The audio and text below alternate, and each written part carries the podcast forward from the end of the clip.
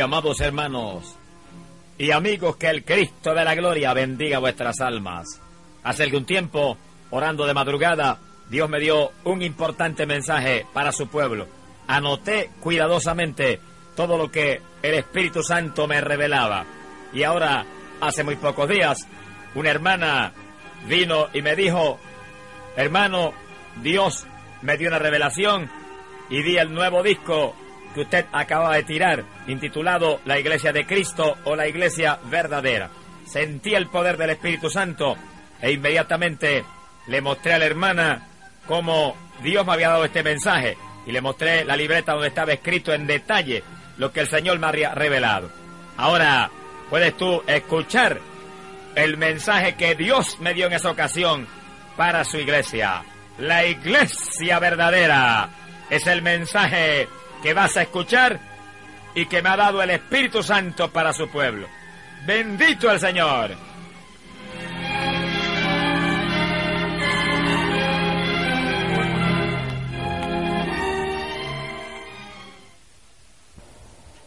Y amados hermanos, ¿cuál es la verdadera iglesia de Jesucristo? Muchas denominaciones dicen, esta es la verdadera y la única iglesia. Otras dicen, esta es la primera, no hay ninguna otra. Otras dicen, no, esta es la que tiene la revelación de Dios. Esta es la que tiene la profecía correcta. Pero ¿qué dice la Biblia? ¿Cuál es la verdadera iglesia? Dice la Biblia, Colosenses capítulo 1, en el verso 24, que el apóstol Pablo explicó y dijo, la iglesia es el cuerpo de Jesucristo en el cual están injertados todos los creyentes de este Evangelio. Alabanza hacia Dios. Quiere decir que la verdadera iglesia ni es una denominación especial, ni es la religión tal o cual, es una iglesia espiritual, una iglesia que cubre todo el orbe y es el cuerpo de Cristo Jesús, y ahí están todos los creyentes que verdaderamente se han convertido, Señor. ¿Cuántos están en la iglesia verdadera? Todo el que está en el cuerpo de Cristo está en la verdadera iglesia. Y puede que usted me diga, yo soy miembro de la iglesia pentecostal. Bueno, si está en el cuerpo de Cristo, está en la verdadera iglesia. Yo soy de la iglesia bautista. Si está en el cuerpo de Cristo, está en la verdadera iglesia. Ahora asegúrese que está en el cuerpo de Jesucristo. ha bendito el nombre de Dios. ¡Lamado sea Dios! Eso es lo importante, que usted se asegure, que usted esté seguro que usted está en la verdadera iglesia, estando en el cuerpo de Jesucristo. Ahora, ¿cómo sabemos que estamos en el cuerpo de Cristo?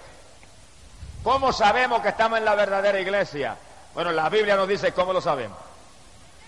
No hay otra forma de poder estar seguro que no sea por la palabra de Dios. ¿Qué dice la Biblia sobre eso? Escucha bien lo que Cristo predicó. Juan capítulo 7, verso 38, Cristo dijo que el que cree en mí, como ha dicho la Escritura, ríos de agua viva manarán de su interior y hablaba del Espíritu que recibirían los que creyesen en Él. Alabado sea Dios. Cada amigo escuche con cuidado para que nadie le pueda engañar. Ni nadie le diga, esta es la primera y la única, esta es la verdadera iglesia. No. Cristo dijo que sabíamos que estábamos en la verdadera iglesia si sentíamos como corriente, como ríos de agua viva por nuestro interior el Espíritu Santo que recibirían los creyentes de Él. Si la iglesia es el cuerpo de Cristo, los creyentes de Cristo están en la verdadera iglesia. Pero el Espíritu Santo les da testimonio. Y el Señor dijo clarito que lo sentirían como ríos de agua viva por, su interior. Y cuando sentían esos ríos de agua viva, sabían que habían recibido el Espíritu. Y si habían recibido el Espíritu, eran creyentes de Cristo. Y si son creyentes de Cristo, están en la iglesia verdadera, porque la iglesia verdadera es el cuerpo de Cristo Jesús, el Hijo de Dios. Alabanza hacia Dios. Que sigue cada amigo, entiéndalo. Usted puede decirme yo soy católico romano. No ha hecho nada con decir eso. Si usted no siente como río de agua viva el poder de Dios, usted no está en la iglesia verdadera. Usted me puede decir yo soy metodista. Si usted no siente el Espíritu Santo como río de agua viva por su interior, usted no está en la iglesia verdadera. Si usted me puede decir es bautista, yo soy bautista, yo soy presbiteriano, yo soy de la Evangélica Unida, yo soy pentecostal, me puede decir también. Pero si usted no siente el Espíritu Santo como río de agua viva, usted no está en el cuerpo de Cristo, usted no está en la verdadera iglesia. Alabado sea Dios. Porque si alguno no tiene el Espíritu de Cristo, ese tal no es de él. Esa es la palabra de Dios. Esto no es cuestión de yo soy de tal denominación. Mire, algunos tienen un demonio denominacional que los tiene más muertos que vivos. Te tengo un espíritu cristiano, un espíritu que le corra como río de agua vive y le haga sentir amor por todos hermanos. Un espíritu que le haga sentir fuego por dentro. Aleluya. Que le haga verdaderamente vivir la palabra de Dios. Eso es lo que le aseguro a usted. Que usted está en la verdadera iglesia. Alabanza sea Dios. ¿Cuántos están en la verdadera iglesia? Si está en el cuerpo de Cristo, está en la verdadera iglesia y el hermanito de una denominación que está en el cuerpo y el de otra denominación que está en el cuerpo tienen que amarse profundamente porque los dos están en la verdadera iglesia. Bendito sea el Señor. Ahora la Biblia dice, y Cristo mismo lo predicó, que los que están en la iglesia verdadera, que tienen el Espíritu Santo, el Espíritu se manifiesta en ellos en diversas formas. Oiga, cada amigo con cuidado para que cada amigo entienda que esto no es una religión muerta. Esto no es la tradición de papá y mamá. Este no es el dogma de tal o cual hombre carnal. Esta es la palabra de Dios que es vida y espíritu. Alabado sea Dios. Esta es la palabra viva y eficaz que dejó Dios aquí para que nadie los pueda engañar.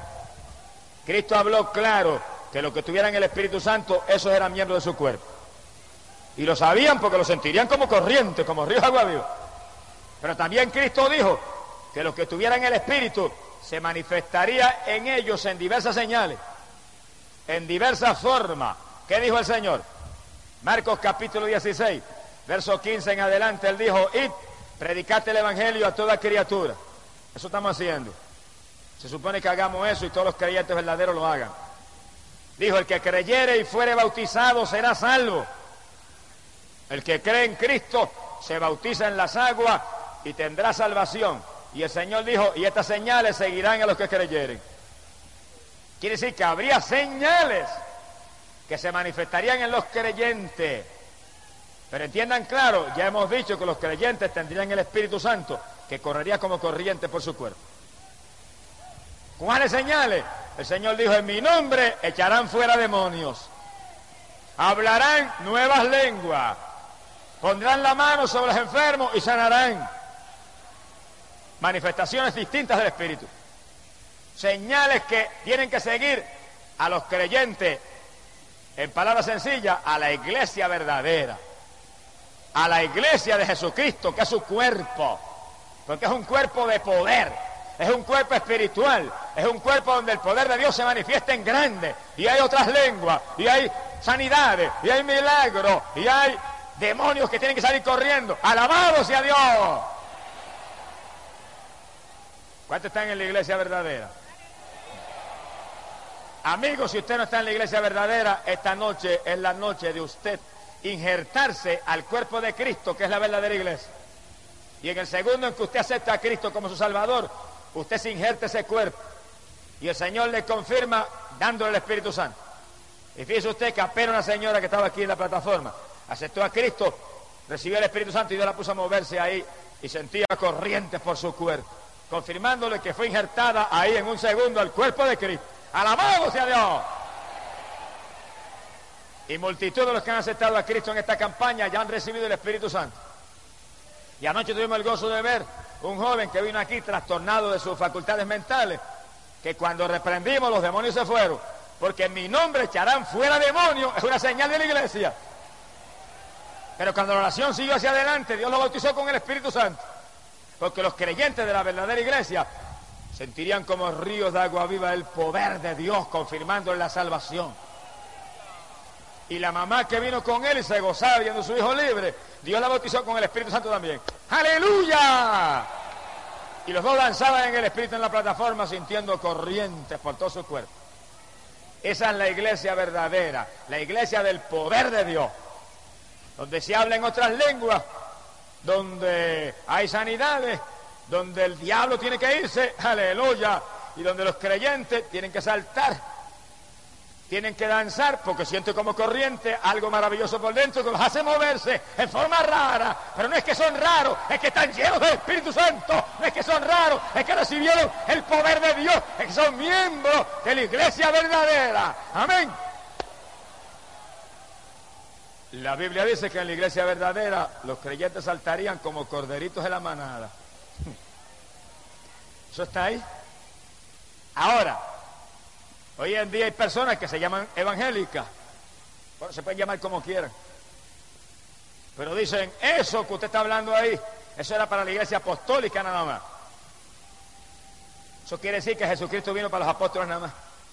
Y nosotros somos bastardos. Señor, reprenda al diablo.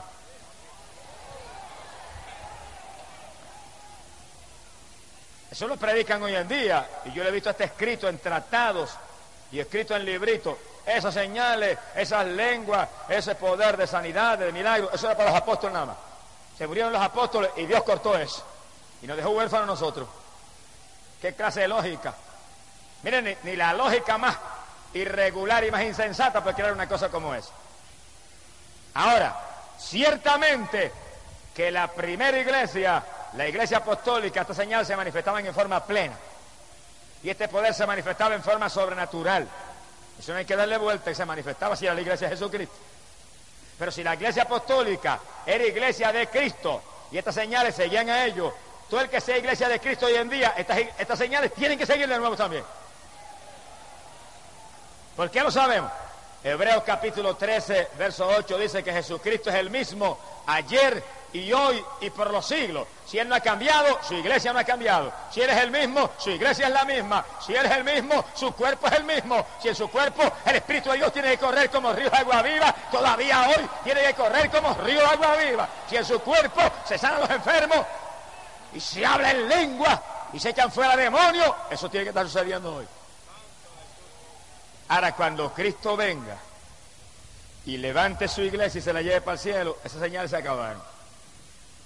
Pero mientras ese cuerpo de Cristo esté aquí abajo, hmm, mientras esa iglesia esté militando y peleando contra el diablo aquí abajo, esas señales de poder tienen que manifestarse. Bendito sea el nombre de Dios. Ahora, en la iglesia apostólica, esas señales se manifestaban en forma plena, en forma sobrenatural. ¿Por qué? Está aquí en la Biblia. Dice la Biblia que los hombres que estaban frente a la iglesia, los apóstoles, se dedicaban a la oración y a la palabra de Dios. Eso está clarito aquí. Hoy en día, si nosotros somos la iglesia verdadera, esas señales tienen que manifestarse en forma plena en nosotros. Lo que tenemos que hacer es ceñirnos al patrón apostólico hacer como hacían los apóstoles. Y cada persona que está frente a una congregación, dedicarse en plenitud a la palabra y a la oración. Para que imparta vida al pueblo, imparta fe al pueblo, imparta Espíritu Santo y fuego al pueblo, imparta al pueblo ánimo para vivir la vida que debemos vivir los creyentes de Cristo Jesús y que todo el mundo sienta las señales y haya lengua y haya aleluya sanidades y milagros y demonios saliendo huyendo porque no resisten cuando se les reprende en el nombre de Jesucristo. Alabado sea Dios. Quiere decir que los líderes de la iglesia apostólica eran hombres dedicados a la palabra y a la oración. Ahí está uno de los secretos grandes de la primera iglesia que nosotros tenemos que aprovechar hoy en día. Cada líder de hoy en día, sea pastor, sea evangelista, sea quien sea, sea el líder del concilio, sea quien sea, dedíquese a la palabra y a la oración para que dé el ejemplo, para que imparta fe, para que imparta bendición, para que haga que la iglesia de hoy en día sea como la iglesia apostólica. Y ninguno que está frente a una iglesia se deje enredar en los negocios de esta vida, porque no va a agradar a aquel que le llamó. ¡Alabado sea Jehová! Olvídese de los negocios y olvídese de lo temporal, y olvídese de los entretenimientos carnales, y olvídese del egoísmo, y olvídese del estudio, y olvídese de la basura, póngase a orar y a leer la palabra para que imparta fe. Amén. Y samansa calla. Porque el que está al frente tiene que dedicarse a una vida espiritual para que él sea el ejemplo de los demás. Usted no puede hacer eso, pues dedíquese a otra cosa. Deje a alguien que lo sustituya. Mi alma te alaba, Jesús. ¿Por qué más la primera iglesia era tan llena de Dios? Y en esa iglesia apostólica se manifestaban esas señales tan plenamente. Porque en esa iglesia aún los diáconos eran llenos del Espíritu Santo. Y hombres como Esteban y Felipe que atendían las mesas y le servían comidita a las viudas, eran llenos del Espíritu. Y después de servirle comida a las viudas, iban y predicaban la palabra y echaban fuera demonios y sanaban a los enfermos con el poder de Dios. Eran llenos de Dios. Bendito sea Jesús. Quiere decir que hoy en día, si queremos que suceda lo que sucedía en la época apostólica, los diáconos tienen que ser llenos del Espíritu Santo también. Todos los líderes, no solamente el pastor, evangelistas y otros líderes, todo el mundo debe ser lleno del Espíritu Santo. Y si es maestro de escuela bíblica, lleno del Espíritu Santo. Y si es el, uno de los líderes de la sociedad de damas, lleno del Espíritu. El que está al frente, el presidente de la sociedad de varones, lleno del Espíritu Santo. Frente a los jóvenes, lleno del Espíritu Santo. Porque eso es lo que hace posible que se manifiesten las señales y todo lo que Dios dijo que se manifestaría en la iglesia verdadera. Ahora, en una iglesia muerta no hay problema. Se murió todo el mundo, un cementerio, hueso por todos lados, no se mueve ni una paja, no hay necesidad de nada. Pero el que quiera hacer la iglesia verdadera, tiene que estar lleno del Espíritu Santo todo el mundo. ¿Es bíblico eso? Sí, eso está aquí. Si no es bíblico, yo no lo predico. Primera de Corintios, capítulo 12, en el verso 13, el apóstol Pablo dijo, y todos, repito eso, y todos fuimos bautizados por un mismo espíritu, para que fuéramos parte, miembros de un mismo cuerpo. Un solo cuerpo, la iglesia, el cuerpo de Cristo. Y todos, dijo Pablo, todos fuimos bautizados en un mismo espíritu. Y dijo, ya griego, ya judío, ya esclavo, ya libre, todos bebimos de la misma bebida espiritual. No había nadie sin el bautismo del Espíritu Santo. Por razón la iglesia apostólica era una iglesia poderosa y las señales se manifestaban en forma tan plena. Todos bautizados con el Espíritu Santo, los apóstoles primero y dedicados a la palabra y a la oración, los diáconos después y todos los creyentes. Quiere decir que ese es el resto para las iglesias de hoy en día que quieran ser iglesia verdadera que todo el mundo tenga el bautismo del Espíritu Santo. Y el amigo que está aquí que no entienda, entiéndalo. Usted en esta noche acepta a Jesucristo y usted hace un pacto con Cristo y usted se entrega a Cristo, inmediatamente dígale, Señor, bautízame con el Espíritu Santo. Y Dios lo va a llenar del Espíritu. Y usted va a sentir como ríos de agua viva el poder corriendo por su ser. Y usted podrá sacarse un grito aquí y decir, yo soy de la iglesia verdadera, yo estoy en el cuerpo del Hijo de Dios, yo estoy en la iglesia vencedora, en la iglesia de la victoria, en la iglesia de la inmortalidad. Amén.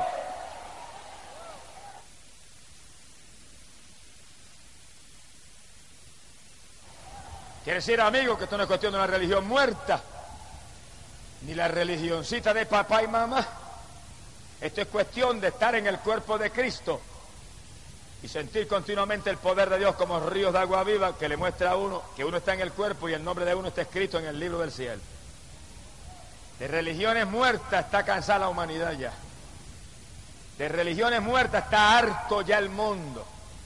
Más de mil religiones perdidas, la mayor parte. Pero lo que necesitamos es ser miembros del cuerpo de Jesucristo que es la iglesia verdadera, la única iglesia que ha instalado el Dios del cielo. Alabado su nombre. Pero si alguno no tiene el Espíritu Santo, dice la Biblia, ese tal no es de Cristo. Por lo tanto, los evangélicos que hay aquí en esta noche, que usted no siente como corrientes el Espíritu corriendo por su cuerpo, mire, póngase a buscar de Dios.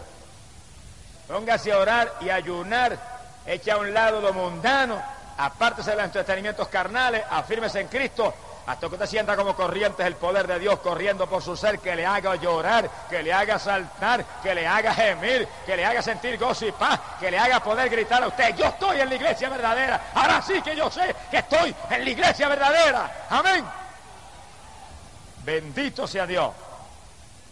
En la iglesia apostólica todo el mundo tenía el bautismo del Espíritu Santo y ese es el patrón de iglesia para hoy en día y para todas las épocas que está aquí en la Biblia. Esto es un reto terrible para las iglesias de hoy en día. Toda iglesia de hoy en día y su pastor deben pasar revista continuamente a ver quiénes no tienen el bautismo del Espíritu Santo. Para que al ver que hay tantos que no lo tienen, se asusten y empiecen a orar y ayunar y a clamar hasta que Dios bautice a todo el mundo, que no haya nadie que no tenga el bautismo del Espíritu Santo. Y en esta época el resto es más grande, porque para esta época, Hechos capítulo 2, verso 17, que el Señor dijo, en los últimos días derramaré mi espíritu sobre toda carne. En estos días hay que procurar que hasta los niños tengan el bautismo del Espíritu Santo. Alabado sea Dios. Porque los niños reciben el bautismo del Espíritu Santo y ya no molestan más nada en la iglesia. Adoran a Dios con los mayores también. Pero hay que orar y hay que ayunar para que Dios lo haga, porque esto es obra de Dios y Dios responde conforme a nuestra fe, Dios responde conforme a nuestras obras, Dios responde conforme a nuestros esfuerzos, conforme a nuestros sacrificios y conforme a la Biblia. Todo el mundo en las iglesias debe tener el bautismo del Espíritu Santo. Pero el problema es que hoy en día hay veces que pasa un año y la iglesia no da un culto para buscar el bautismo del Espíritu Santo.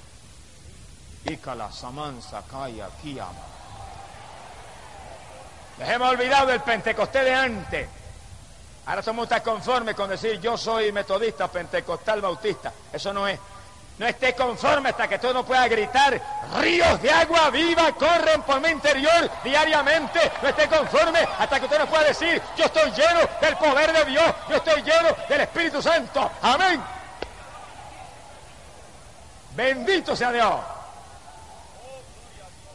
Todo creyente debe tener el Espíritu de Dios porque Cristo vino a bautizar con Espíritu Santo y fuego. A eso vino el Señor. Si el Señor vino a eso, entonces ¿qué excusa hay para que haya 25 y 30 y 40 en congregaciones que no tienen el bautismo? ¿Qué excusa hay? Que no se ore y se ayuna como se debe. Que no se le doctrina como se debe. Porque si se enseña continuamente el bautismo del Espíritu Santo, llega un momento en que ellos se inquietan en tal forma que se tiran y dicen, Señor, me bautiza o me mata, porque ¿qué tú vas a hacer conmigo? Y Dios los bautiza, no los mata. Alabemos a Dios.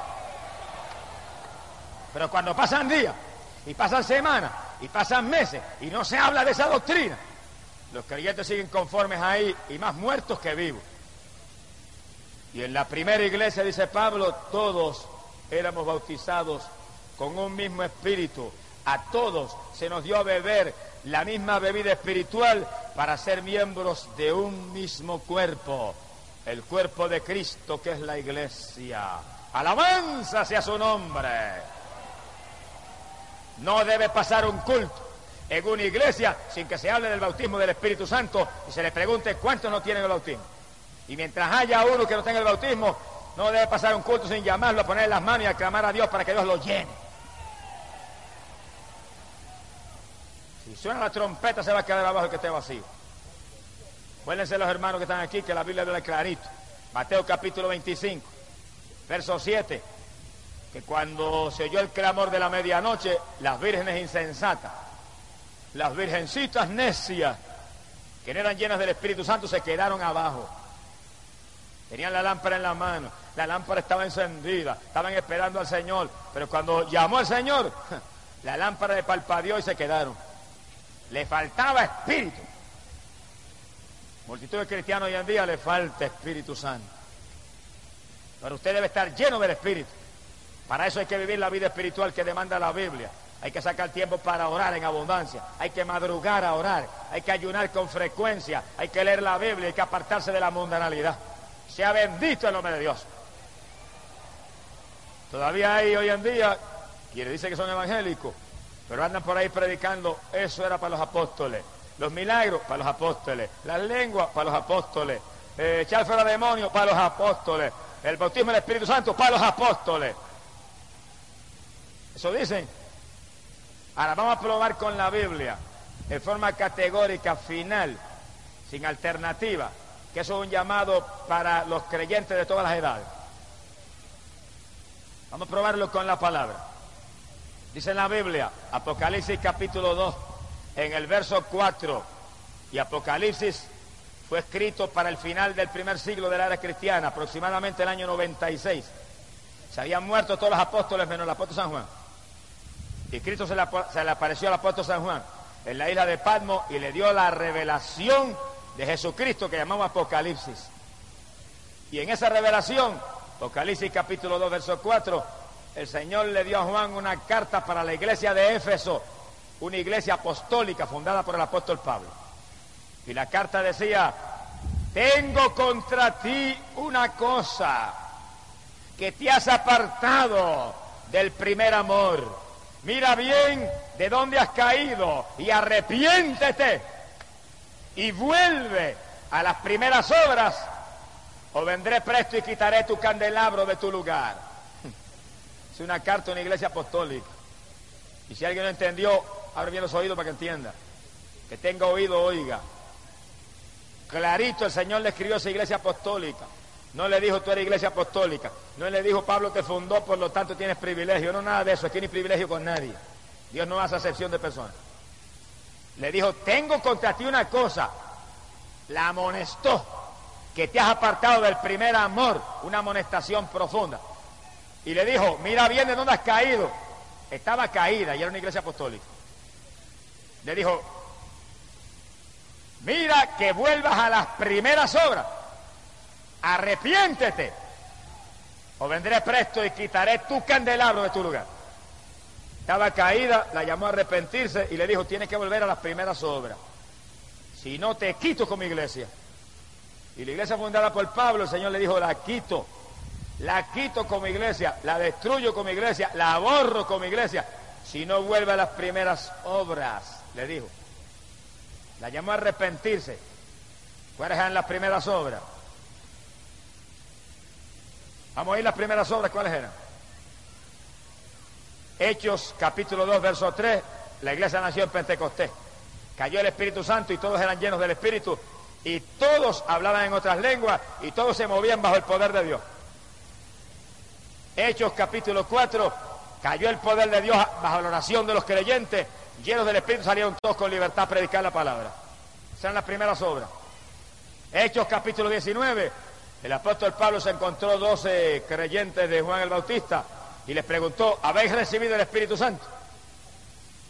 Eran las primeras obras, que los apóstoles estaban más pendientes de que los creyentes estuvieran llenos del Espíritu que de ninguna otra cosa. El saludo que Pablo le dio a aquellos hombres, ¿habéis recibido el Espíritu Santo? Dijeron, no sabemos si hay Espíritu Santo.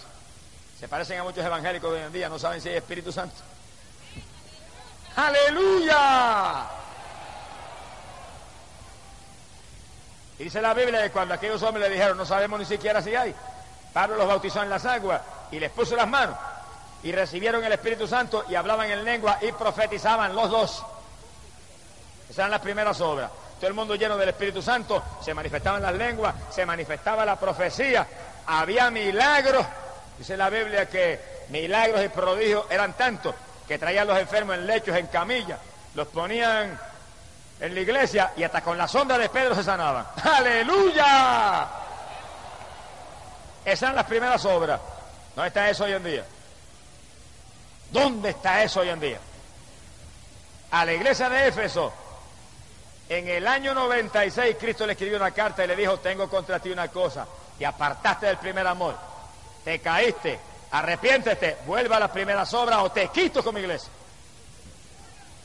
Eso es palabra de Dios, yo no me lo inventé. Las iglesias de hoy en día oigan cuidadosamente y reciban en su corazón este mensaje. Porque el saludo de Pablo fue, habéis recibido el Espíritu Santo. El primer día que los vio, la primera ocasión que los saludó, tienen el Espíritu Santo, como diciéndole, si no tienen el Espíritu Santo, están las cosas malas. Si no tienen el Espíritu Santo, algo está mal. Si no tienen el Espíritu Santo, ¿cómo saben que están en el cuerpo? Si no tienen el Espíritu Santo, ¿cómo saben que están en la iglesia verdadera? Si la Biblia dice Romanos capítulo 8, si alguno no tiene el Espíritu Santo, ese tal no es de Cristo. Y Cristo dijo, los creyentes recibirán el Espíritu y sentirán como ríos de agua viva que correrá por su interior. ¿Cuántos sienten esos ríos de agua viva? ¿Usted no lo siente? Conviértase a Cristo el corazón en esta noche. Usted es evangélico y no lo siente, póngase a orar y ayunar. Su iglesia no cree en eso, sacuda hasta el polvo de sus pies en testimonio de ellos y siga andando. Y entre en una iglesia donde crean en eso y usted se pueda llenar del poder de Dios, porque si usted no se llena del Espíritu Santo, usted se va a quedar cuando suene la trompeta. Si usted no se llena del Espíritu Santo, ¿cómo usted va a saber si está en la iglesia verdadera? La iglesia verdadera es el cuerpo de Cristo. Y a ese cuerpo estamos ligados por un solo espíritu. Bendito sea su nombre. Amigo que está aquí, conviértase a Cristo en esta noche. Y empiece inmediatamente a clamar a Dios, que Dios inmediatamente que usted cree de corazón lo va a llenar del Espíritu Santo. Y usted va a sentir esos ríos de agua viva y usted va a poder gritar, estoy en la iglesia verdadera. Se ha glorificado el nombre de Jesús. A la iglesia de Éfeso, que era iglesia apostólica, para el año 96 se le había pagado la bendición ya. Los que saben un poco de historia saben que alrededor del año 60 Pablo fundó la iglesia de Éfeso. Y la Biblia dice que en esa, iglesia, se manifestaban los dones del Espíritu Santo. Era una iglesia poderosa. Y en esa iglesia había conocimiento profundo de la palabra, una iglesia de ayudamiento. Bueno, Pablo dice, todos éramos bautizados en un mismo espíritu. Todo el mundo tenía el bautismo. Esas eran las primeras obras. Todo el mundo lleno del Espíritu Santo. Para el año 96, apenas 35 años más tarde, Cristo le escribió a esa iglesia, te apartaste del primer amor, estás caída, arrepiéntete, vuelva a las primeras obras. Las primeras obras, el bautismo del Espíritu Santo, que se manifieste el poder de Dios, que haya lengua, que haya profecía, que haya sanidades, que haya milagros y que los creyentes vivan apartados del mundo. Dice el libro de los Hechos que los primeros cristianos vivían apartados del mundo, apartados de los pecadores de la maldad. Hoy en día hay llamados evangélicos que son más mundanos que los pecadores. Mira hermano, mientras usted esté en las cosas del mundo, usted está perdido. Mientras usted esté en las cosas del mundo, no diga que es evangélico, que usted está verdaderamente avergonzando el evangelio. Mientras usted está viendo televisión y gozándose en la música mundana y en el deporte y en la basura de la tierra, no diga que es pentecostal, porque está avergonzando un nombre tan grande y tan lindo como es. Alabado sea Dios. Porque la iglesia nació en Pentecostés, de ahí viene ese nombre. Cuando todo el mundo se llenó de Espíritu Santo y fuego. Y todo el mundo era apartado de la mundanalidad. Y todo el mundo se manifestaban en ellos las señales que seguirían a los creyentes. Ahora, mientras usted sea un cristiano mundano, difícilmente usted va a sentir la bendición de Dios como debe sentirla. Ahora, apártese del mundo y llénese del Espíritu Santo para que usted sea un miembro de la iglesia verdadera, el cuerpo de Cristo donde no hay mundanalidad, el cuerpo de Cristo donde no hay vanidad, el cuerpo de Cristo donde no hay entretenimientos carnales, el cuerpo de Cristo donde no hay ídolos mudos y sordos, el cuerpo de Cristo donde no se clava por los muertos, porque todo el mundo está vivo y todo el mundo tiene un Dios vivo, un Dios de poder, alabado sea Dios que responde a la oración. Gloria sea su nombre. Mi alma te alaba, Jesús. Y en las primeras obras de esa iglesia había algo más que no nos podemos olvidar. Y era que esa primera iglesia estaba llena de amor. Y los cristianos tenían tanto amor que lo tenían todo en común. Y lo de uno era del otro. Había amor de Dios. Si no hay amor, no hemos visto a Cristo ni le hemos conocido todavía. Hoy en día necesitamos que nos llene el Señor de su Espíritu nos apartemos del mundo y nos llenemos del amor de Dios, que sintamos un amor sobrenatural por los hermanos. Ahora, si la iglesia de Cristo es su cuerpo, quiere decir que usted y el otro hermano son miembros de un mismo cuerpo. Imagínese usted, por ejemplo, mi cuerpo que está aquí visible. Tiene esta mano izquierda y tiene esta mano derecha. Y esta mano izquierda no va a coger y va a ponerse a pellizcar esta mano derecha y a arrancar los pedazos, porque usted diría que está loco el hermano Gis. Necesitan muchos cristianos hoy en día, locos, pellizcando al otro hermano que es miembro del mismo cuerpo. Si yo me pusiera a darme el pelo ahora, que es parte de mi cuerpo, dirían, se volvió loco hermano. Así están muchos cristianos hoy en día. Alándole el pelo al otro hermano, están locos espiritualmente. Y Y cuando un hermano habla del otro hermano, usted está pellizcando y mordiendo su propio cuerpo. Y cuando un pastor habla del otro pastor, está pellizcando y mordiendo su propio cuerpo. Y cuando un evangelista habla del pastor, está pellizcando y mordiendo su propio cuerpo.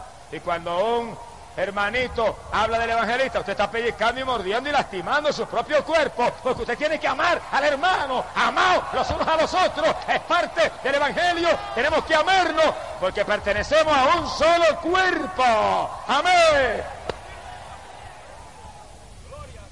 Ah, pero fue que el hermano me dijo esto de mí y el hermano hizo aquello otro. Si el hermano dijo y hizo, vaya donde el hermano y llámelo personalmente y háblele con amor y trate de traer su hermano a la paz y al amor con usted. Y usted estará actuando como cristiano. Pero si porque le dijeron que el hermano dijo, usted se pone a hablar, usted está actuando como un mundano y como un carnal también, igual que él. Mi alma te alaba, Jehová. Porque se nos ha olvidado nosotros que somos un cuerpo, un cuerpo, un cuerpo. Y en ese cuerpo cada miembro tiene importancia. Y en ese cuerpo cada miembro está puesto ahí con algún propósito. Y en ese cuerpo cada miembro es de Cristo. Y en ese cuerpo cada miembro tiene que amar y cuidar al otro miembro porque por la tragedia de un solo miembro padece todo el cuerpo. Una uña que yo me lastime le causa contratiempo a todo el cuerpo mío. Una muela que me duela ya afecta a todo mi cuerpo. Por eso en el cuerpo de Jesucristo que es la iglesia tenemos que movernos en amor y pendiente de ayudar a los hermanos y pendiente de amar a los hermanos y pendiente de estimular a los hermanos para que busquen más de Dios y buscando que el hermano pueda crecer y pueda prosperar espiritualmente porque somos un cuerpo. Y cuando uno crece, el cuerpo se fortalece. Y cuando uno se debilita, el cuerpo se afloja. Cada cual tiene que estar interesado porque es su cuerpo, la iglesia de Cristo Jesús, el Hijo de Dios. Alabanza hacia Dios. Mi alma te alaba, Señor. Y a la iglesia apostólica Jesús le habló claro. Y oigan esto bien. Le dijo, estás caída, pero vuelve a las primeras obras. No sea que te quite con mi iglesia. Y fíjense cómo Cristo la amonestó, pero entonces le volvió a hacer el llamado de nuevo. La llamó de nuevo, y eso fue en el año 96.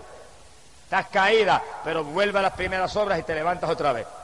Quiere decir que cuando todos los apóstoles estaban muertos, menos Juan, el Señor está haciendo un llamado a la iglesia apostólica a volver a las primeras obras. Como quien dice, el que no esté en las primeras obras está caído. El que no esté en las primeras obras está muerto. El que no esté en las primeras obras tiene que arrepentirse. El que no vuelva a las primeras obras, lo quito como iglesia. Y ese llamado vino en el 96. Y se murió Juan y ese llamado quedó en pie escrito en la Biblia, en el último libro de la Biblia. Para todos los que estamos aquí en esta noche para todos los evangelistas, para todos los pastores, para todos los hermanitos, para todos los maestros de escuela bíblica, para todo el mundo. Está ese llamado. Vuelva a las primeras obras. Aleluya. Llénate del Espíritu Santo. Sé lleno del poder de Dios. Esa es la primera obra. Si no, estás caído. Y te llama el Señor a arrepentirte. En otras palabras, que, que no se consagre bien consagrado, tiene que arrepentirse. Eso es lo que enseña la Biblia. Este fanatismo de la palabra de Dios. Este fanatismo del Señor Jesucristo. Y yo quiero ser fanático de Jesucristo. Alabado sea su nombre. Pero en el último libro de la Biblia, Cristo le hace un llamado a la iglesia apostólica a volver a las primeras obras. Y Cristo le muestra su enojo a la iglesia fundada por Pablo porque ha permitido que se le apague la bendición. Quiere decir que todas las iglesias que tienen la bendición apagada ahora, el Señor está bien enojado con ellos. Ese llamado, ese llamado quedó en pie en Apocalipsis. No en el libro de los hechos, no. No en la doctrina de Pablo, en las epístolas, no. En el último libro profético. Profético. Libro con eventos para el futuro quedó el llamado de Cristo de que toda la iglesia que quiera ser de Él tiene que estar en las primeras obras, llenos del Espíritu Santo, todo el mundo bebiendo de esa bebida espiritual, todo el mundo lleno del poder de Dios, todo el mundo sintiendo que las señales se manifiestan en ellos, todo el mundo apartado de la mundanalidad, todos amándose con amor de Dios, amor que entra cuando el Espíritu de Dios nos colma, alabado sea Dios. Ese es el llamado para toda la dispensación el llamado para toda la edad cristiana, el llamado que esté en pie hasta que suene la trompeta. Y cuando suene la trompeta, los que no estén respondiendo ese llamado se quedarán en la tribulación. Sea glorificado el nombre de Dios. Por lo tanto, cada hermano, mire hermano, déjese de estar jugando ya la religión. Afírmese en Cristo que en el momento que usted se afirma, Dios lo llena. Porque si en la primera iglesia Pablo dice, todos éramos bautizados, el mismo Cristo está con nosotros ahora. El mismo Cristo, el mismo ayer y hoy y por los siglos. Y el asunto ahora es más grande, porque en los últimos días, dice Dios, derramaré mi espíritu sobre toda carne. Amén. Y en los últimos días, dice Dios, vuestros hijos, vuestras hijas tendrían visiones, profetizarían. Y vienen dos o tres de lengua larga, ignorantes, y dicen, no, eso era para los apóstoles. Pero mi Biblia dice, en los últimos días, dice Dios, la juventud, los viejos, vuestros hijos, tendrían visiones, profetizarían, serían llenos del Espíritu, porque derramaría el Espíritu sobre toda carne para preparar un pueblo para el retorno de Cristo Jesús, el Hijo de Dios. Amén. Quiere decir que ahora ser lleno del Espíritu Santo es más importante todavía que la edad apostólica. Ahora es un llamado más grande y más inminente que nunca. Que usted pueda poner la mano sobre los enfermos y se sane. Que usted reprenda al diablo en el nombre de Jesús y se vaya. Que usted hable en otras lenguas. Eso está ahí en la Biblia. Eso está para todas las edades. Cuando los primeros cristianos recibieron el bautismo del Espíritu Santo, Pedro predicó el mensaje a la gente y le, dice, le dijo, esa es la promesa que Cristo dijo que enviaría del Padre. Y esa promesa es para nosotros. Y esa promesa es para todos los que crean. Y esa promesa es para los que estén lejos que el Señor Dios llamare. Todos los que Dios llamare, esa promesa era para ellos. Y los que estamos aquí en esta noche, todos estamos llamados por Dios. ¿Por qué usted está ahí? Porque Dios los llamó a venir ahí esta noche. Porque yo lo sé. Mire, si Dios no lo hubiera llamado, si Dios no lo hubiera traído, el diablo puede estar seguro que ha hecho todo lo posible para impedir que usted viniera hoy aquí en esta noche. Pero como Dios lo llamó a venir aquí, y el Espíritu Santo lo aló para aquí, y hasta ángeles del cielo se movieron para ayudarlo. Usted está ahí en esa noche, porque usted es llamado por Dios para salvación, usted es llamado por Dios para vida eterna, usted está invitado por Dios en esta noche a ser miembro de la iglesia verdadera, amén, el cuerpo de Cristo, el cuerpo vencedor, que pronto se levanta de esta tierra y se va para el cielo. Alabado sea Dios. Bendito sea el Señor Jesús. Cristo llamó en el año 96 a la iglesia que existía a que volviera las obras apostólicas, a que volviera las primeras obras y no las quitaba como iglesia, no las quería como iglesia. Ese llamado está en pie y está ahí en Apocalipsis para todas las iglesias de hoy en día. Por eso cada iglesia de hoy en día láncese a buscar el bautismo del Espíritu Santo.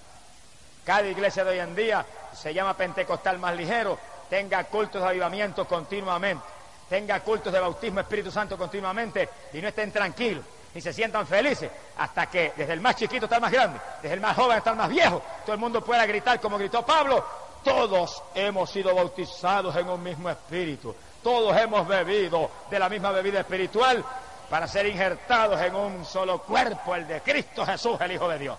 Alabado sea Dios. Pero para que todo el mundo en la iglesia tenga el bautismo del Espíritu Santo, eso hay que predicárselo todos los días. Y hay que buscarlo, porque esto es buscate y hallaréis. Esto es pedir y se os dará. Esto es tocate y se os abrirá. Hay que hacer cultos ahí y clamar y alabar todo el mundo a tu boca y poner las manos a todo el mundo y clamar y gemir y llorar hasta que Dios bautice. Y cuando antes en las iglesias pentecostales casi todo el mundo tenía el bautismo, ahora hay veces que hay 40 y 50 que no tienen el bautismo.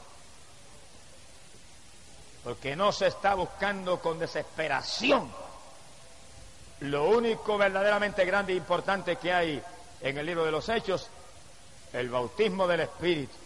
Tan importante que Pablo saludando a aquellos creyentes, el saludo fue, habéis recibido el Espíritu Santo. Ese es el saludo apostólico. Cuando en Samaria Felipe predicó, se convirtió una multitud de personas, corriendo bajaron Juan y Pedro de Jerusalén a poner las manos a aquella gente para que recibieran el bautismo del Espíritu Santo y todo el mundo se llenó del poder de Dios. Y apenas nació una iglesia, todo el mundo tenía el bautismo del Espíritu Santo. Esa es la doctrina para hoy. Ese es el llamado para hoy. Ese es el llamado para cada creyente. Y cada creyente vele por sí mismo. Y los que en esta noche acepten a Cristo en este lugar porque quieren ser miembros de la iglesia verdadera, que es el cuerpo de Cristo. Los que en esta noche acepten a Cristo en este lugar porque quieren irse con el Señor cuando Él llama a un pueblo para el cielo. Los que en esta noche acepten a Cristo porque quieren pasar de muerte a vida, quieren escapar del infierno, quieren escapar de la condenación, quieren ser hijos de Dios y no pecadores. E inmediatamente que lo acepten, díganle, lléname del Espíritu Santo. Bautízame, Señor. Yo quiero sentir esos ríos de agua viva. Yo quiero sentir ese poder que tú prometiste. Yo quiero la confirmación. La confirmación de que tengo herencia en el reino de los cielos. La carta a los Efesios capítulo 1 y verso 13, el apóstol Pablo predicó y dijo que el Espíritu Santo era las arras de nuestra herencia. Y arras quiere decir confirmación. El Espíritu Santo es la confirmación te siente esos ríos de agua viva, esas corrientes por su cuerpo, a cada rato, cuando usted alaba, cuando usted ora, cuando usted bendice al Señor, usted está confirmado por Dios. Ahora no permita que se le apague eso. No permita que se le apague, porque a la iglesia apostólica se la apagó. Y Cristo le, mandó una cartita y le decía, arrepiéntete, estás caída, vuelve a las primeras obras. ¿Cuántos pentecostales hoy en día hay que se le ha apagado la bendición? ¿Cuántos aleluya hay aquí en esta noche que ya no sienten la bendición como antes? Que antes danzaban y ya no danzan. Que antes hablaban en lengua y ya no hablan. Que antes sentían la bendición todos los días y ya no la sienten. ¿Cuántos hay aquí? ¿Cuántos? Arrepiéntase, vuelva a las primeras obras, que usted está muerto espiritualmente, está caído, levántese en esta noche, vuelva otra vez a buscar a Dios con toda su alma y con todo su espíritu. Amén. Y si usted es un ministro del Evangelio, sea evangelista o pastor, y usted no siente la bendición como antes, ni siente el fuego de antes, usted está caído también. Te vuelva a las primeras obras. Vuelva al primer amor con Cristo. Que esto es para jóvenes y para viejos. Esto es para todo el mundo. Aquí todo el mundo tiene que estar lleno de espíritu. Y calaza calla. Aquí todo el mundo tiene que estar en el fuego. Aquí todo el mundo tiene que estar en esa ira. A la casica maya. A la racasa. A la laya cua. Aleluya. Todo el mundo tiene que estar lleno. Que se apagó, se murió espiritualmente. Gloria sea Dios. Ay, kabasi kamansi. Rabakalu aquí amabasila. Ay, aquí amakarasi. Aleluya. Mover de Dios. Mi alma te alaba. Bendito sea Jesús. No me diga yo estoy viejo ya. A los 80 años Caleb y Josué estaban como a los 40. A los 120 Moisés no se le había apagado ni la vista, porque eran hombres que vivían con Dios y en comunión con Dios y tenían fe en Dios. En la vejez, dice la Biblia, en la vejez, todavía estarían llenos de gracia, llenos de virtud, llenos de sabia y de vigor, dice la Biblia. Porque Dios de nosotros es un Dios de fuerza, un Dios de poder. Bendito sea el Señor Jesús. Nadie se desanime. Nadie se ponga indiferente. Nadie permita al diablo que lo apague. Nadie permita que el Señor le tenga que escribir, mira, te has apartado del primer amor, estás caído. Y que usted sea un ministro del Evangelio y siente esa voz del Señor en su corazón, estás caído. Arrepiéntete. Vuelve a las primeras obras. Vuelve a los días en que danzaba en el Espíritu. Vuelve a los días en que hablabas en lengua. Vuelve a los días en que sentías mi fuego, sentías mi calor, sentías mi bendición, sentías mi Espíritu. Le hablaba a todo el mundo de Cristo. Sentías el poder de Dios, orabas en abundancia, ayunabas a cada rato. Vuelve a las primeras obras, vuelve otra vez al Pentecostés. Amén. Que es la doctrina apostólica. Aleluya.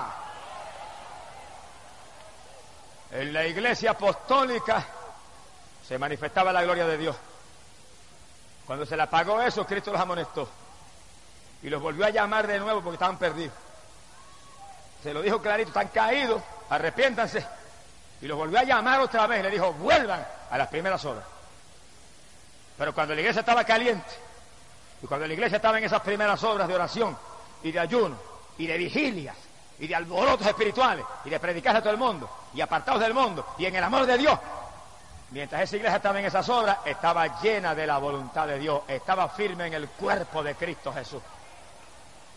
La iglesia de Cristo no es para gente carnal, ni es para gente mundana, ni es para gente anhelante de lo material, es para gente espiritual. gente hambrienta de Dios, gente con sed y hambre de la justicia divina. Gloria sea Dios. En esa iglesia apostólica caliente y firme, dice la Biblia que estaban todos los ministerios, todos. Y escuche bien el que está aquí, especialmente los amigos más que nadie, estén bien atentos. Efesios capítulo 4, verso 11, el apóstol Pablo dijo que había cinco ministerios que Cristo había puesto. Cinco ministerios, dijo. Unos serán apóstoles, otros serán profetas, otros serán evangelistas, otros serán pastores y otros serán maestros. Cinco ministerios. No hay seis, ni hay cuatro, cinco. Apóstoles, hombres dedicados a la palabra, a la oración, llenos del poder de Dios operadores de milagros y prodigios, profetas, gente conocedora del mensaje profético y que lo podían confirmar con milagros y con señales. Evangelistas, gente que iban por las ciudades, por los campos, llevando el mensaje con señales siguiendo. Pastores, gente que Dios llamó, que Dios bautizó y los puso frente a una congregación para alimentarla, para darle pan, para doctrinarla, para mantenerlos vivos, para mantenerlos llenos del fuego, para mantenerlos apartados del mundo, para mantenerlos en el calor de Dios y preparados para que en la venida vuelen con Él para el cielo. Amén. Aleluya. Maestros, gente conocedores de la palabra, que Dios los llamó a enseñar la palabra, que Dios los bautizó con el Espíritu, para que enseñaran la palabra con autoridad. Es maestro de escuela bíblica, Dios tiene que haberlo llamado. Usted tiene que tener el bautismo del Espíritu Santo. Para que usted hable esas palabras con autoridad, con entendimiento, con sabiduría, con unción de Dios. Usted no es cuestión de un maestro de escuela bíblica que se le antojó ponerlo a aquel o al otro. Tiene que estar la confirmación del llamado de Dios. Si Dios no ha llamado, no estamos autorizados para ningún ministerio. Los ministerios son llamados por Dios y autorizados por la llenura del Espíritu que nos mueve a hacerlo con unción de arriba. Alabado sea Jesús. A lo mejor alguien me pregunta y me dice, bueno, ¿y dónde está el sacerdote ahí? Entiéndalo, por si no lo entendía. El sacerdocio es un ministerio del Antiguo Testamento. Los sacerdotes judíos intercedían, hacían sacrificios, mataban los animales, cuántas cosas a favor de los pecadores. Pero cuando Cristo murió en la cruz del Calvario, dice que el velo del templo se rompió en dos pedazos de arriba abajo. Quedó libre el camino para que todo el mundo con su oración llegara al cielo. Quiere decir que cuando Cristo murió, los que vienen a Cristo y se lavan en la sangre, son sacerdotes de Dios y de Cristo. Todo creyente ahora en el Nuevo Testamento es un sacerdote espiritual. Todo creyente en el Nuevo Testamento es un sacerdote que puede interceder y lanzar sacrificio de alabanza, sacrificio de ayuno, sacrificio de oración a favor del pueblo. Ahora no son sacerdotes carnales, son sacerdotes que tienen el Espíritu de Dios. Todo creyente que está aquí que tiene el Espíritu Santo, que está confirmado por el Señor, que está limpio en la sangre, usted es un sacerdote de Dios y de Cristo aquí abajo, llamado a interceder por los perdidos. Mi alma te alaba. El que quiera seguir bajo el sacerdocio del Antiguo Testamento, allá usted. Pero yo sigo bajo el sacerdocio de Cristo, que es un sacerdocio eterno. Bendito sea su nombre. Efesios capítulo 4, verso 11, dice esa Biblia católica. Solamente hay cinco ministerios ahora en el Nuevo Testamento. En la iglesia de Cristo, cinco ministerios. Apóstoles, profetas, evangelistas, pastores y maestros, no hay ningún otro. Se ha glorificado el nombre de Jesús. Y la palabra dice que en la iglesia apostólica se manifestaban los dones del Espíritu Santo. Todo el mundo tenía el Espíritu Santo, pero se manifestaban los dones. Y si hoy en día las iglesias que están calientes y están en el fuego, se manifiestan los dones del Espíritu Santo. Y hay milagros, y hay sanidades, y hay fe, y hay sabiduría, y hay ciencia, revelación de Dios, y hay discernimiento para saber qué espíritu es el que se mueve. Y hay lengua, hay interpretación de lengua, y hay profecía, los nueve dones del Espíritu. Se manifiestan. Si el Espíritu Santo está, y cuando las iglesias están llenas del Espíritu y todo el mundo tiene el bautismo, no puede fallar en manifestarse esos dones porque eso es manifestación del Espíritu Santo. Ahora en los cementerios que llaman iglesia, donde nadie tiene el bautismo del Espíritu Santo, ni aún el pastor mismo, ¿qué se va a manifestar? No se manifiesta nada. Como se manifiesta en ciertas iglesias evangélicas que yo conozco, que el pastor se para en el público, en el púlpito y le dice a los hermanos, no hay ningún problema que ustedes anden en pantalones, mujeres. No es ningún problema que usted se pinte, mujer. No es ningún problema, eh, varón, que usted vaya al cine. Es el ministerio de la carne, el ministerio de muerte. Porque el que no sea espiritual y se ciña la palabra se pierde, aunque diga que es evangélico. Lo que hay que pararse detrás del púlpito y decirle al pueblo es, hermanos, sin santidad nadie verá al Señor. Hermanos, arrepentidos y convertidos, y apártense del mundo, y apártense del pecado, y apártense de la vanidad, y llénense del Espíritu Santo, y busquen a Dios como nunca antes, y afírmense que un pueblo limpio pronto se va para el cielo. Alabado sea Dios.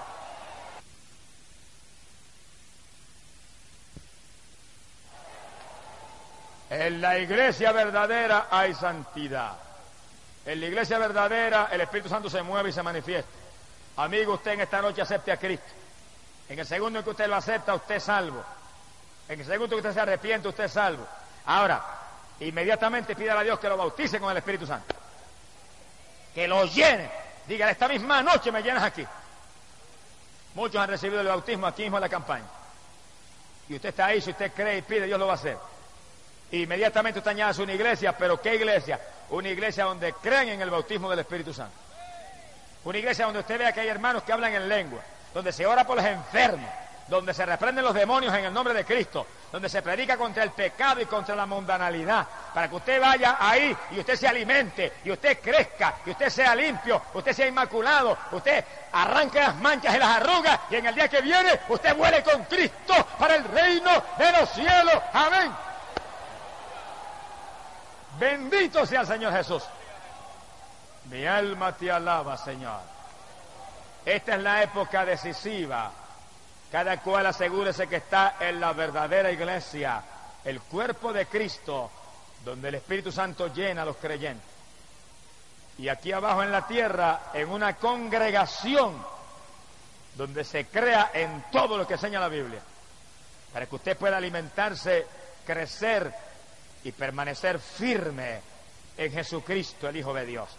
Y si en alguna época es importante esto, es ahora, cuando estamos a punto de volar para el cielo con el Señor. Ahora, cuando todas las señales para el retorno de Cristo están cumplidas y un pueblo está a punto de ser levantado y un pueblo está a punto de desaparecer de aquí abajo para refugiarse en el cielo, porque la ira de Dios la cólera terrible de Dios va a caer para limpiar esta tierra. Cada amigo entienda, le ha traído Dios en esta noche para que usted sepa cuál es la verdadera iglesia y se afirme y se salve, porque Dios no quiere que usted se pierda, Dios no quiere que usted sea uno de los que va a descender a eterna perdición, Dios no quiere que usted desfallezca aquí abajo en ninguna forma, Dios quiere que usted se arrepienta y se salve. Por eso en esta noche le ha traído Dios para salvarlo. Y en esta noche, amigo, usted no titubee. Usted venga a Cristo y sálvese, que pronto será tarde para la humanidad. Y los amigos entiendan, Dios está llamando en todos los lugares de la tierra. Y está haciendo un último llamado aún a los más perdidos, aún a los más incrédulos, aún a aquellos que están en doctrinas de error satánicas y paganas, Dios los está llamando y mostrándole el mensaje de los últimos días, mensaje de poder, mensaje, de ser lleno del Espíritu Santo. Allá en la lejana región de Corea, alabado sea Dios,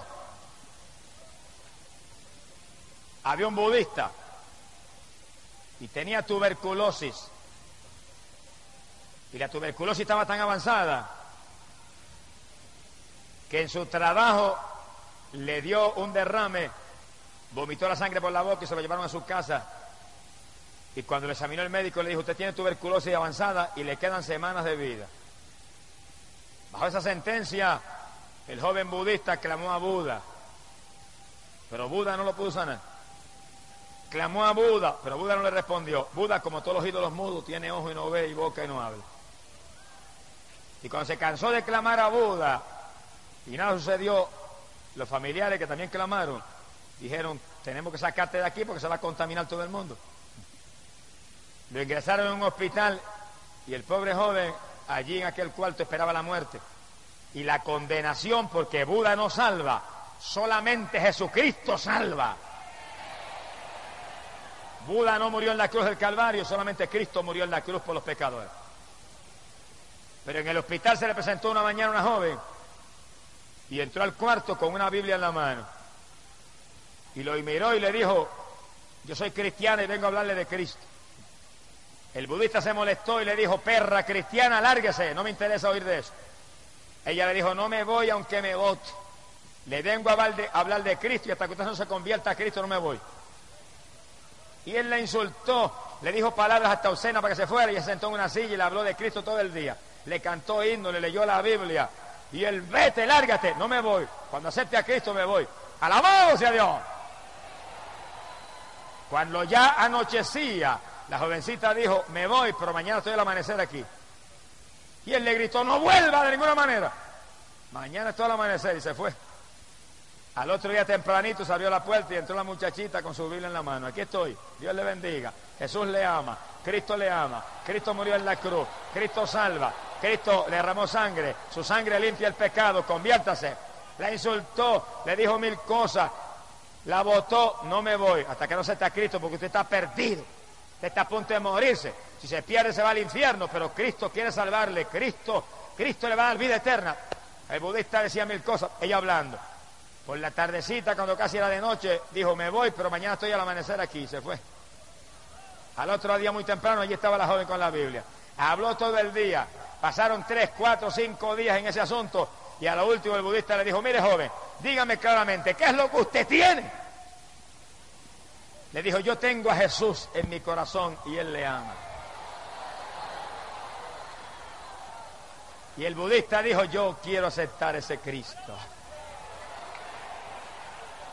La joven oró con él, le regaló la Biblia y se fue. El budista más tarde dijo, nunca más la volví a ver y a veces pienso que quizás era un ángel del Señor. Dios lo sabe. Pero el budista cuando sintió la salvación de Dios se salió del hospital. Se le olvidó la tuberculosis, se le olvidó que estaba a punto de morirse. Se fue por las calles, le preguntaba a todo el mundo dónde hay una misión cristiana. ¿Dónde hay un misionero evangélico? Y por fin alguien le dijo, mire, allí hay una capilla en tal sitio y predica un hombre que es misionero evangélico. Fue allá y estaba en el culto. Se sentó en la parte de atrás de la capilla y cuando el misionero terminó de predicar y dijo, ¿cuántos van a aceptar a Cristo? Él pasó al frente y lo aceptó de nuevo. Ojalá nosotros lo aceptáramos todos los días otra vez. ¡Alabado sea Dios! Cuando yo llamo aquí por las noches, mire, y siento el poder de Dios y siento ese gozo, me dan ganas de convertirme de nuevo. ¡Alabanza hacia Cristo!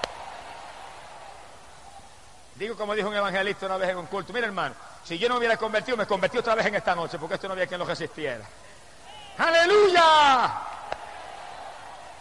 Y el budista se convirtió por segunda vez. Se tiró en el altar, lloró el misionero, oró por él. Y cuando se acabó el culto, se quedó con el misionero, le habló. Le dijo, yo esta mañana acepté al Señor, pero sentí pasar al altar de nuevo. Y aquí estoy, pero yo estoy tuberculoso. Me quedan días de vida.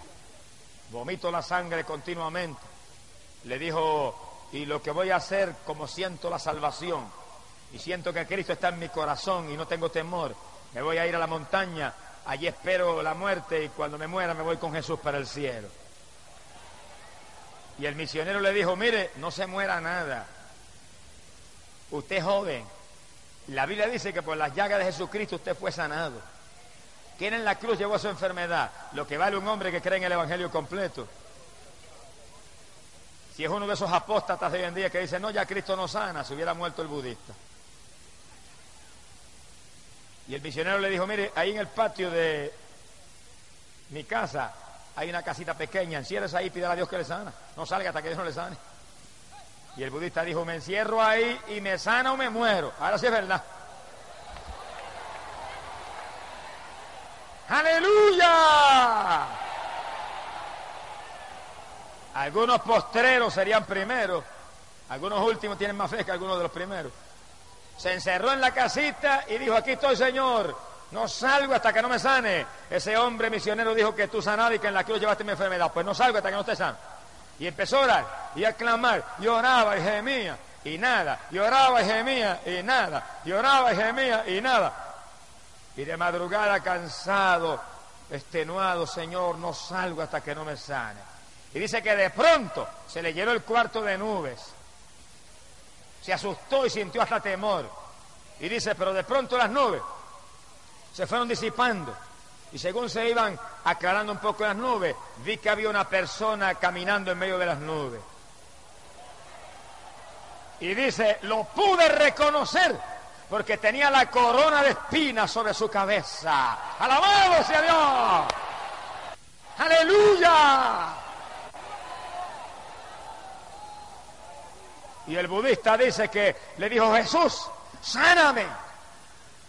Y dice que el Señor extendió la mano y lo tocó. Y cuando lo tocó, dice que algo como una corriente de 200 voltios empezó a correr por su cuerpo y a sacudirlo. Y dice que se le trabó la lengua y empezó a hablar un lenguaje un poco raro que él no entendía. Y cuando empezó a hablar ese lenguaje raro, él quería parar y decía, no, yo no quiero hablar este lenguaje porque yo no lo entiendo. Pero entre más quería pararlo, más lo hablaba. Y quería parar las lenguas y no podía. Y quería dejarle hablar aquel lenguaje y no podía. Y decía, no quiero hablar esto y seguía hablando.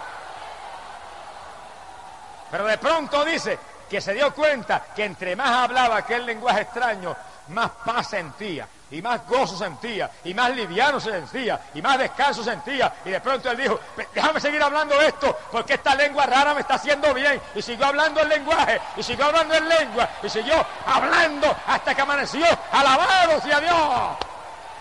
Aleluya. Si alguien no lo sabe, el apóstol Pablo doctrinó Primera de Corintios capítulo 14 dijo que el que habla en lengua habla en espíritu misterios y habla con Dios. Y que el que habla en lengua se edifica a sí mismo. Hay evangélicos que no quieren las lenguas, pero yo las quiero porque me edifico hablándolas. Y hay veces que me arrodillo de noche y estoy horas hablando en lengua. Porque aunque yo no entienda, me estoy edificando y estoy hablando con papá en un lenguaje extraño. Gloria sea Dios. Por eso el budista dijo, cuando vio que no podía impedirla tampoco, dijo, seguía hablando porque sentía aquella paz y aquel gozo y algo nuevo. Siguió hablando en lengua y se amaneció hablando en lengua. Un lenguaje extraño que él no lo entendía, pero que se lo había dado el Señor en aquella noche. Qué grande es el papá de nosotros. Mire que le enseña a hablar un, lenguaje extraño a uno en, un segundo, cuando los maestros aquí no pueden ni en años a veces enseñar inglés aún. Mi alma te alaba, Jehová. Hay gente que se cree que eso es cuento. Pero en la campaña en Caracas, yo estaba predicando en la plataforma en el nuevo circo en Caracas, y de pronto el Espíritu me cogió en una bendición y hablé en lengua. Y salió un indio que estaba arriba, arriba. Y dijo, adiós, pero, pero ¿cómo es que el hermano Gilles sabe hablar el lenguaje del dialecto de la tribu de nosotros? Y tradujo, interpretó allá arriba lo que estaba hablando. Yo nunca he ido a esa tribu, ni conozco a esos indios, ni sé el, dialectos que hablan, pero papá lo sabe y me lo enseñó a mí. ¡Alabado sea Dios! Y cuando el budista vio que sentía aquella paz y aquel gozo, salió y llamó al misionero, amaneciendo. Y el misionero medio dormido salió, ¿qué pasa? Le dijo, mira, se me apareció el Señor anoche, me tocó y me amaneció hablando un lenguaje raro. Y el misionero dio un brinco y dijo, te bautizó con el Espíritu Santo. ¡Aleluya! El budista dijo, no pudo ni comer, dijo. No pude ni comer, me fui a la calle y le hablaba a todo el mundo de Cristo. Y le hablaba a uno y le hablaba al otro y testificaba a la gente. Y de pronto cuando se había pasado un tiempo prolongado hablando de Cristo a todo el mundo, se acordó que estaba tuberculoso y que tenía que morirse en dos o tres días. Y dijo, ay Señor, si supone que yo me muera en poco tiempo. Y de pronto sintió cierta inquietud y se fue se introdujo en la oficina un médico. Doctor, yo tengo tuberculosis y me muero en pocos días, examíneme. Y el doctor le examinó y le dijo, ¿usted tiene qué? Usted tiene dos pulmones nuevos. ¡Alabamos a Dios! ¡Aleluya! ¡Cristo salva! ¡Cristo sana! ¡Cristo bautiza con Espíritu Santo y fuego! Y Cristo viene pronto a buscar un pueblo que está lleno del poder de Dios. Él vuelve pronto a buscar un pueblo que tiene como ríos de agua viva que corren por su interior. Aleluya. Amigo, esta es la iglesia verdadera. La iglesia del poder del Espíritu Santo. Conviértase a Jesús en esta noche. Y Él le llenará del Espíritu Santo y usted estará en el cuerpo de Jesús, que es la iglesia universal, la iglesia que pronto se va para el cielo, a la presencia de Dios y del Cristo que con sangre nos compró. ¿Alguno tiene sed? Venga Cristo y beba. Amén. Vamos a cerrar nuestros ojos. Inclinemos nuestras cabezas.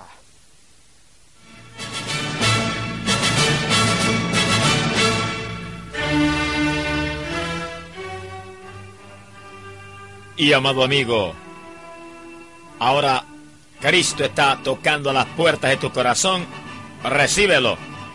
Ingresa tú también en la iglesia verdadera. Jesús te llama, acepta la hora, se limpio en su sangre, lleno del Espíritu Santo para que pronto vueles con Jesús para el cielo. Voy a orar por aquellos que aceptan a Cristo y por los enfermos, Dios está ahí para sanarle. Padre, en el nombre de Jesús y de los que aceptan a mi Cristo ahora, perdónalos, límpialos en tu sangre preciosa. Y los enfermos, clamo por ellos y reprendo todo espíritu de enfermedad en esos cuerpos. Ordeno que salgan en el nombre de Jesús. Túcalos, Señor, que te sientan. Crea tejidos nuevos, órganos nuevos. Ahora mismo, en el nombre de Jesús, sánalos, Dios mío, no importa el nombre de la enfermedad.